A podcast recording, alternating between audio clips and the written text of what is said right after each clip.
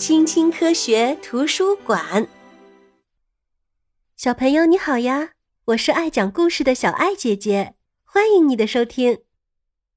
今天我们又要讲什么故事呢？小朋友，你要不要来猜猜看呢？小小石头硬又白，整整齐齐排两排，天天早晚刷干净，结结实实。不易坏。对啦，就是牙齿。准备好了吗？我们的故事开始了。刚出生时啊，我们没有牙齿，但其实它们早就在那啦，就藏在我们的牙龈里。到了六个月左右，宝宝的牙齿们开始冒出来啦。哎呀，这个时候啊，宝宝会感觉牙龈有些许的疼痛，所以经常会发脾气，小脸儿也会涨得通红。这个时候可以把冰箱里冷藏的牙胶圈取出来，放进宝宝的嘴巴里，让它咬住。冰凉的牙胶圈能缓解疼痛呢。如果鳄鱼的一颗牙掉了，另一颗新牙就会长出来，它的一生一共要用坏三千颗牙齿呢。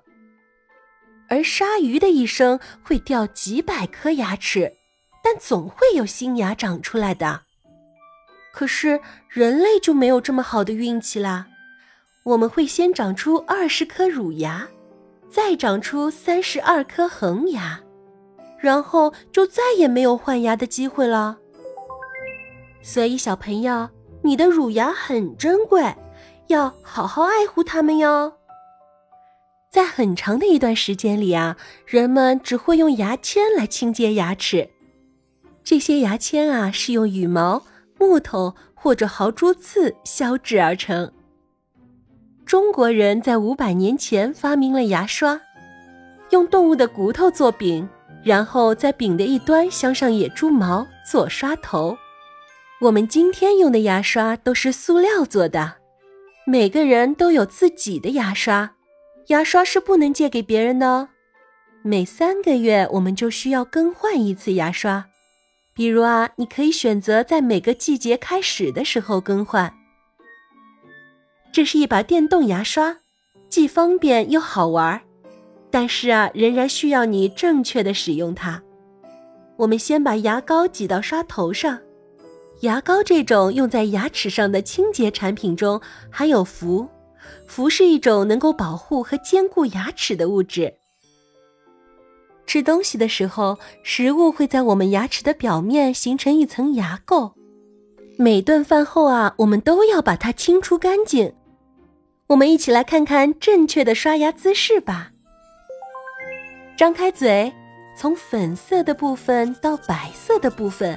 也就是说，从牙龈到牙齿画一个个小圈圈，上牙和下牙要分开刷，轻轻地把牙齿的各个部分都刷干净，外面、里面、上面、下面。刷牙的时间应该达到三分钟。刷牙的时候，我们可以放置一个沙漏，或者播放一首歌来计算时间。小朋友，你的牙齿刷干净了吗？每隔一段时间啊，我们就需要使用牙垢膜指示剂来检查一下，牙垢附着的部分会变成红色。你看，那个小朋友的牙上都是红色，这说明啊，牙齿上还有好多牙垢呢。所以啊，每次刷牙最好让大人帮助我们完成最后的步骤哦。现在我们的牙齿变白了吧？太棒了！现在我们可以漱口、清洗牙刷，最后啊，再把牙刷放进漱口杯里，就大功告成了。有一些物质啊，对我们的牙齿很有帮助，比如鱼肉里的氟、奶制品中的钙，但是啊，要小心糖哦。糖在我们的口腔里啊，会变成酸性物质，腐蚀牙齿表面的牙釉质。那那我一天只喝一杯汽水，或者只吃一块糖，可以吗？好吧，只要不是经常吃就没有关系哦。牙齿啊是人体中最坚硬的部分，但它也会断裂，所以我们用牙齿咬硬的东西，比如开瓶盖，是非常危险的事情哦。即使牙齿不疼，无论大人还是小孩，每年都要去看两次牙医。在牙医那里，我们可以啊舒舒服服的躺在一张大大的躺椅上，然后张开嘴巴，牙医就会用口镜来检查我们的牙齿是否健康。呀，你看，牙医发现啊，这个小朋友的牙齿上有一个小黑点儿。这啊是一种牙齿病，叫龋齿。通常啊，它发生在我们刷牙的时候不容易刷到的地方。牙垢里的微生物群即牙菌斑侵蚀了牙齿，并因此产生了龋洞。在龋洞变得更深之前，我们必须去看牙医，否则啊，我们的牙齿就会很疼。如果严重的话，那颗生了龋洞的牙齿甚至会坏死。哦，幸好牙医及时发现了我的龋齿。牙医会轻柔的给牙齿做治疗，一点儿也不疼哦。首先，为了看清龋洞所在的具体位置，要给牙齿拍个 X 光片。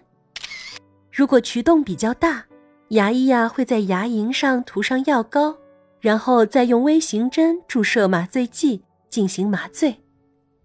紧接着，牙医会用牙钻清洁牙齿，它产生的声音会比较刺耳，但幸好牙医不会用太久，我们也不会感到多么的不适。牙医助理递过来所需的工具，准备好填充材料，牙医就可以开始补牙啦。六岁左右，恒牙会在乳牙牙床下长出来，直到把乳牙挤掉。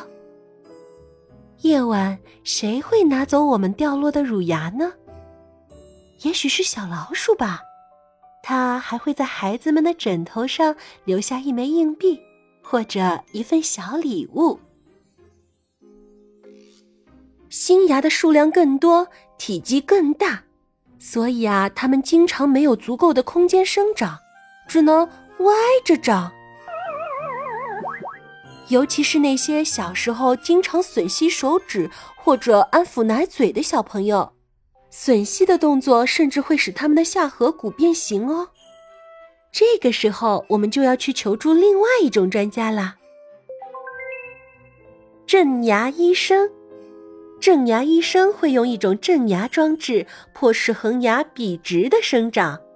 在初中阶段，很多孩子都会带着这种正牙装置。除了帮助我们有力的咀嚼食物，牙齿也能帮助我们清晰的发音。爱护牙齿就是爱护我们的身体，疾病也会因此远离我们呢。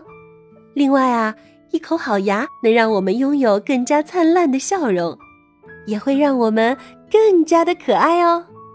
所以小朋友，好好的爱护你的牙齿吧。